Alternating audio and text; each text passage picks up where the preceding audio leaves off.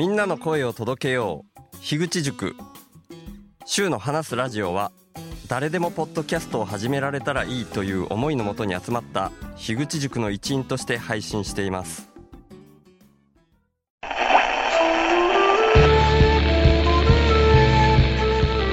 週の話すラジオショートバージョン。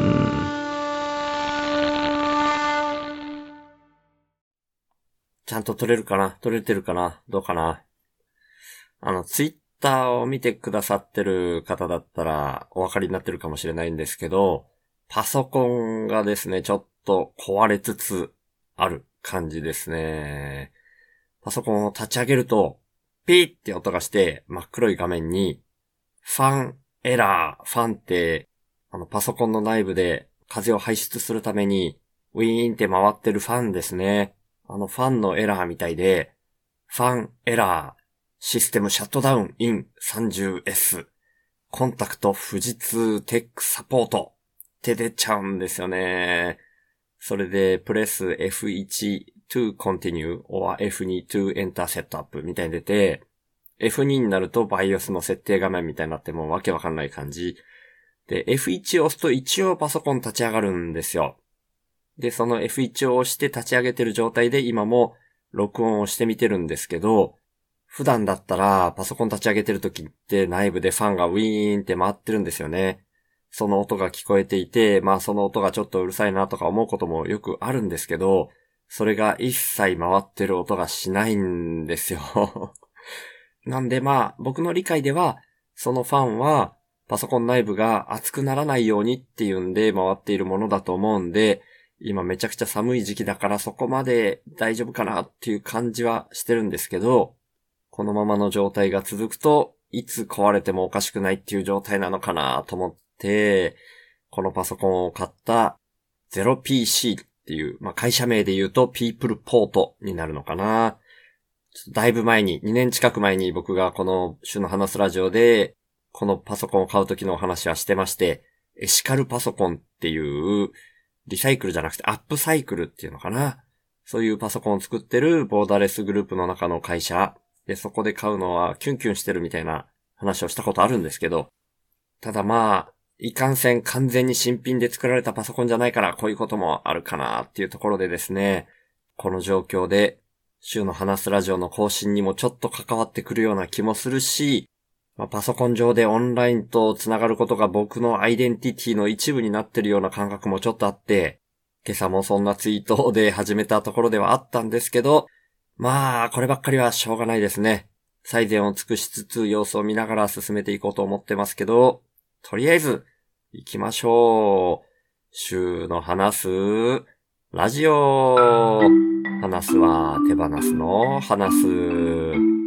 手放すと言いつつ、すべてを手放すことはもちろんできないわけで、その中でも手放せないことの中に僕はネットっていうのが一つあって、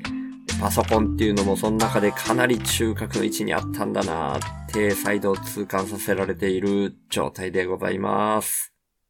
いやー、なかなかですね。でも、本当に必要かって聞かれると、まあ必要じゃないっていう風にはなると思うんですけどね。僕の残りの人生をこの週の話すラジオっていうところに全振りしようっていう、今そういうフェーズだったからっていうところがあって、こんな状況になってますけどね、ちょっと後半でこのことについても深掘っていきたいなっていうふうには思ってるんですけど、とりあえずですね、前回お話しした、週報インプッターの方、既存インプッターの方が、再度単発のインプットをしてくださったっていう部分、でもご本人に一応投稿したり、週の話すラジオで話してもいいですかっていう確認を投げている、そのお返事がまだいただけてないっていう話をしていた部分、それがお返事をいただけたので、今回ご紹介させていただこうと思ってます。なんで、ちょっとインプットをいただいてから日数が経ってしまったっていう感じなんですけど、クックラカズミさんですね。北海道に住まれてるクックラカズミさん。ポッドキャストを配信はされてはいないけど、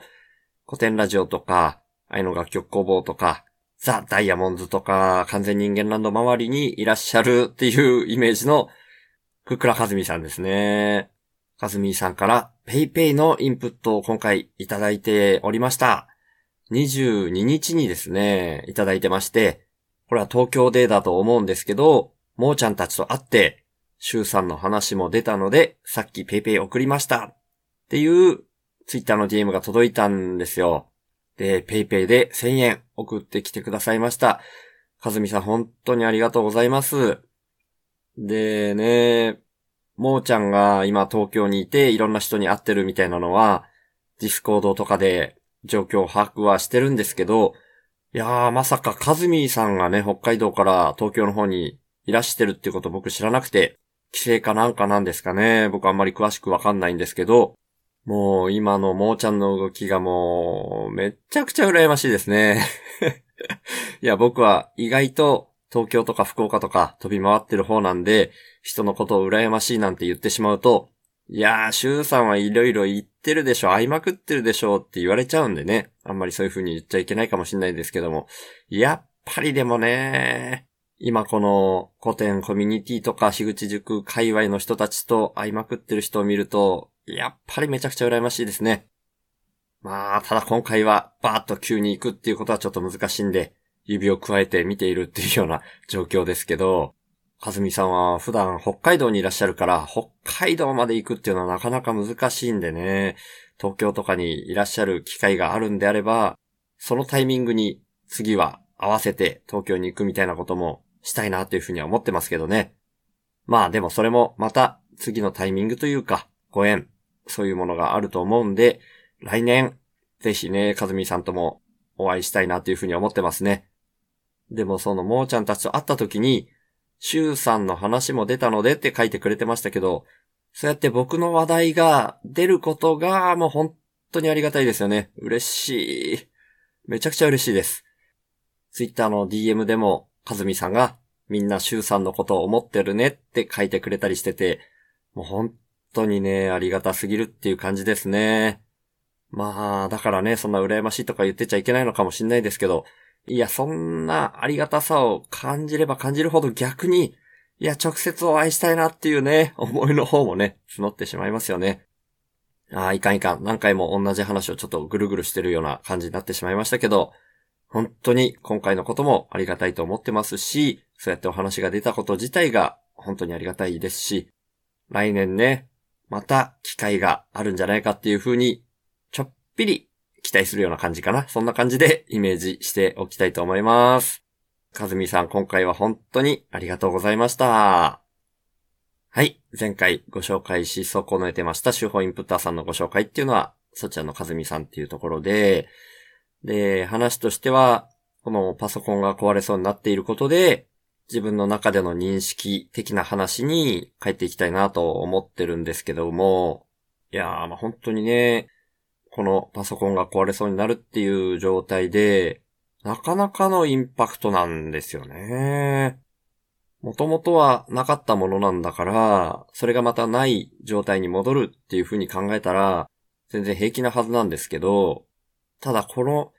ネット環境につながる媒体としてのパソコン、まあスマホもあるから100%なくなるっていうわけじゃないですけど、それがなくなることっていうのは、ちょっと他のものとは意味合いがだいぶ違うぞっていうふうに今回僕思ってるところなんですね。で、今、僕が普段メタ認知っていうこともよく言っているし、ポッドキャストっていうものをみんなやろうっていうふうに言ってたりもしてますけど、それってもう完全に大前提として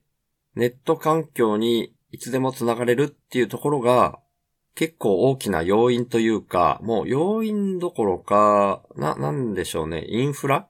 インフラというか、その構成要素の一部になっているっていう感じがしてるんですね。